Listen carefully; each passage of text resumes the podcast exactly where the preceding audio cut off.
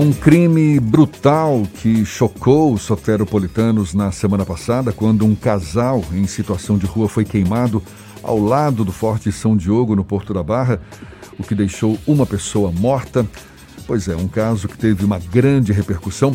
E o secretário de Promoção Social, Combate à Pobreza, Esportes e Lazer de Salvador, Kiki Bispo, se solidarizou e prontamente co cobrou a apuração do caso bem como determinou uma força-tarefa para assistir às vítimas. Diante desse fato e como a secretaria pretende lidar com ações voltadas a pessoas com situação em situação de rua, a gente conversa agora com o secretário de Promoção Social, Combate à, Pobre...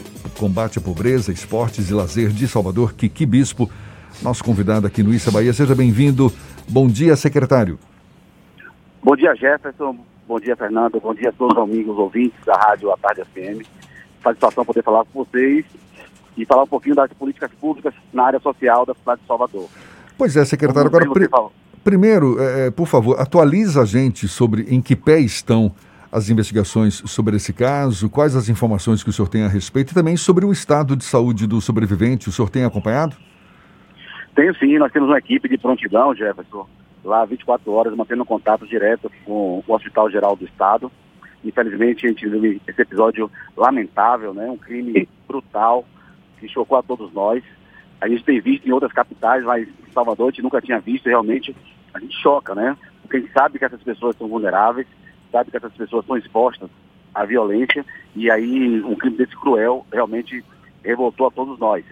E referente à situação do casal, né? A, Ana Paula veio a óbito e Edilson encontra-se ainda internado.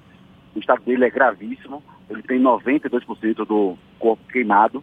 E vamos pedir a Deus que ele possa aí, né? É, se recuperar. Mas o, o estado dele é extremamente grave. E nós estamos acompanhando. Eu preciso fazer um agradecimento à Secretaria de Segurança Pública, na pessoa da, da diretora doutora Cristiane e da delegada da 14ª da Barra, doutora Mariana Oasis, que fizeram aí uma força-tarefa junto conosco aí, a gente dando informações e ele fazendo um trabalho investigativo, prendeu em flagrante né, o acusado, ele se encontra já em prisão preventiva e espero que ele possa aí pagar penalmente pelo crime que ele cometeu. Pois é, inclusive o senhor fez um apelo recentemente à própria Secretaria da Segurança Pública para que se juntasse a sempre para proteger as pessoas em situação de vulnerabilidade. Como é que está essa parceria com a SSP, secretário? É, nós temos a, já contato com a diretora da Polícia Civil, doutora Cristiane, que já estamos agendando essa semana ainda uma reunião para que possamos aí traçar um plano de trabalho. A gente sabe que nessa região do centro histórico, é, nos mares, ali na Barra, existe uma população de rua é, muito grande. Né? A gente sabe que a pandemia aumentou esses números. A prefeitura, ela tem, Jefferson, é, não tem medido esforços para poder atender esse público. Nós tínhamos 13 a, a unidades de acolhimento e na pandemia passamos para 17. Ofertamos aí mais 400 vagas. Nós disponibilizamos hoje 1.100 vagas para a população em situação de rua. Hoje, qualquer morador de rua que queira adentrar os nossos equipamentos, eles estão de, nós temos vagas, eles estão disponíveis através dos nossos CRAs, através dos nossos CREAS, através dos nossos centros POPs. Nós temos o NUAR, é um núcleo de ação articulada, que fica ali no comércio, é um equipamento voltado exclusivamente para a população em situação de rua, que dispõe, além do atendimento pessoal, na área de infraestrutura, na área de documentação, na área de acompanhamento psicológico, todo um trabalho voltado para esse público que a gente sabe que é vulnerável, sabe que está passando por algum, alguma dificuldade, alguma desintegração familiar, algum problema de desemprego, enfim, são diversos os fatores, mas a prefeitura tem feito sua parte. Desde o início da pandemia, desde o do ano passado, falava-se, existia a, a, a expectativa de que com a pandemia o número de pessoas em situação de extrema pobreza, em vulnerabilidade social, aumentaria. O senhor tem algum número que comprove essa expectativa, que comprove aumento do número de pessoas em situação de rua, em situação mais vulnerável, secretário? A gente consegue perceber, Jefferson, pelos nossos equipamentos, né? Nos nossos atendimentos, os CRAs, os CREAS, os nossos dois restaurantes populares, que nós tivemos que aumentar aí em praticamente 50% a, a oferta da alimentação. Né? A questão da segurança alimentar é uma realidade. nós, o ano passado, a sempre, já estava engatilhado fazer um, um censo, né? Infelizmente a pandemia acabou suspendendo, mas nós, já tem uma reunião hoje à tarde, os números já estão favoráveis, eu acredito que já é o momento de a gente fazer esse censo, porque através do censo a gente pode quantificar né, e qualificar o tipo de público em situação de rua, para que a gente possa ter muito mais eficácia, muito mais é, acerto na implementação das políticas públicas. Kiki, ao longo dos últimos meses você tem relatado esse aumento da demanda por conta da pandemia nos centros, apesar de não haver um censo sobre a população em situação de rua aqui na nossa cidade. Mas no dia a dia, quais são as relações, quais são os principais motivos que as pessoas indicam para chegarem a essa condição de vulnerabilidade?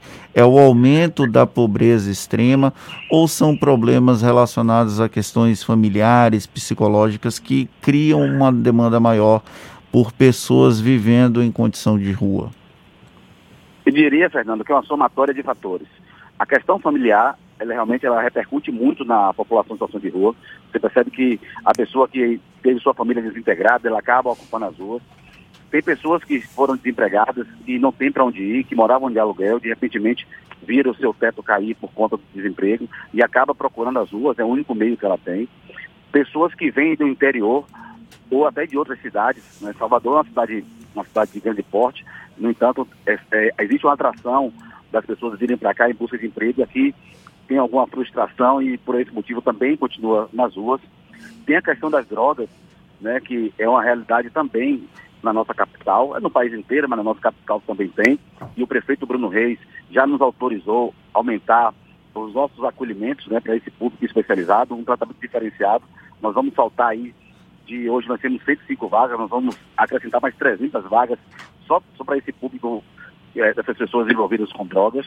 Então, é uma série de, de fatores que acabam. E o apego também, diria, Fernando, o apego que tem gente que tem apego às ruas, né, que não quer sair. Esse casal da Barra, por exemplo, é um casal que já tinha sido assistido pela nossa equipe de abordagem social. E eles recusaram aí o nosso equipamento. Tem casos que a gente chega no mesmo dia, a gente consegue convencer a pessoa a ir à nossa unidade de acolhimento, a ser encaminhada para o emprego, mas tem pessoas que têm resistência, às vezes leva um mês, cinco meses, seis meses, para que a pessoa possa aceitar os serviços da prefeitura, ou até muitas vezes de muitas entidades da organização da, da sociedade civil. É possível identificar o número de pessoas que ao longo dos últimos meses foram beneficiadas e foram reinseridas na sociedade em uma condição menos vulnerável do que a condição de rua, por exemplo, aquelas que tiveram acesso a um benefício como um aluguel social ou pelo menos obtiveram acesso a um emprego e a partir daí deixaram as ruas ou vocês não conseguem quantificar isso? Nós vamos fazendo, nós vamos fazendo um cadastramento até que a gente possa pegar o perfil dessas pessoas. Por exemplo, nós faltamos, desde o início da pandemia, de 1.200 benefícios da, da, do, auxílio, do auxílio aluguel para 3 mil. Então a gente percebe que o aumento foi grande, porque na, na, verdade quando a gente disponibiliza os nossos, nossos serviços, que a gente vai às ruas, a gente oferta esses benefícios. E nós já estamos também, né, também por determinação do próprio prefeito, fazendo um grupo de trabalho interno para que possamos através da, da SINDEC, que é a secretaria que cuida do, do emprego e renda da nossa cidade, fazer um, todo um trabalho de cota voltado para esse público, para tentar finalizar a assistência social, que não se resume tão somente à questão do alimento, não se resume tão somente à questão da unidade é, de acolhimento, mas também fechar esse ciclo para que a gente possa direcionar e encaminhar essas pessoas para o mercado de trabalho. Qual é a situação financeira da Sempre, secretário? Vocês têm tido aporte financeiro suficiente para colocar em prática essas ações? Tem havido aumento também desse volume de recursos? Como é que o senhor faz essa avaliação? Olha, o, o prefeito Bruno Reis, ele se tem duas pastas que ele não tem medido esforço, é a saúde e o social. É a determinação dele que não haja investimento, que não haja aplicação de recursos para que essas pessoas possam ser assistidas. Ele foi secretário da SEMPRE, a vice-prefeita Ana Paula também foi secretária da SEMPRE, então, no entanto, facilita muito mais a nossa ação, porque eles sabem da importância que tem ao lado social. Então, não tem faltado recurso, só Jefferson, para você ter uma, uma ideia, o Salvador por Todos, que foi um benefício pioneiro para aqueles trabalhadores autônomos que, por conta da pandemia, ficaram aí isolados, sem ter como comercializar os seus produtos, barraqueiros, é, comerciantes, autônomos, ambulantes, feirantes, guardadores de veículos, enfim, é, é, motoristas de táxi por aplicativo, que naquela oportunidade ficaram é, impedidos de fazer o seu trabalho. A prefeitura disponibilizou já ao longo desses 16 meses 70 milhões de reais, tudo com recursos próprios. Então você perceba que existiu e existe uma, uma determinação para que, onde houver vulnerabilidade, que a prefeitura possa chegar e, e prestar o seu serviço. Tá certo. Secretário de Promoção Social, Combate à Pobreza, Esportes e Lazer de Salvador, Kiki Bispo, muito obrigado pela sua disponibilidade, pela atenção dada aos nossos ouvintes. Bom dia e até uma próxima. Obrigado, Jefferson. Obrigado, Fernando. Obrigado, amigo TV da, da Rádio A Tarde FM. E dizer que a pandemia não acabou, é preciso que nós mantenhamos aí esse espírito de solidariedade, porque tem muita gente precisando na nossa cidade. Um grande abraço.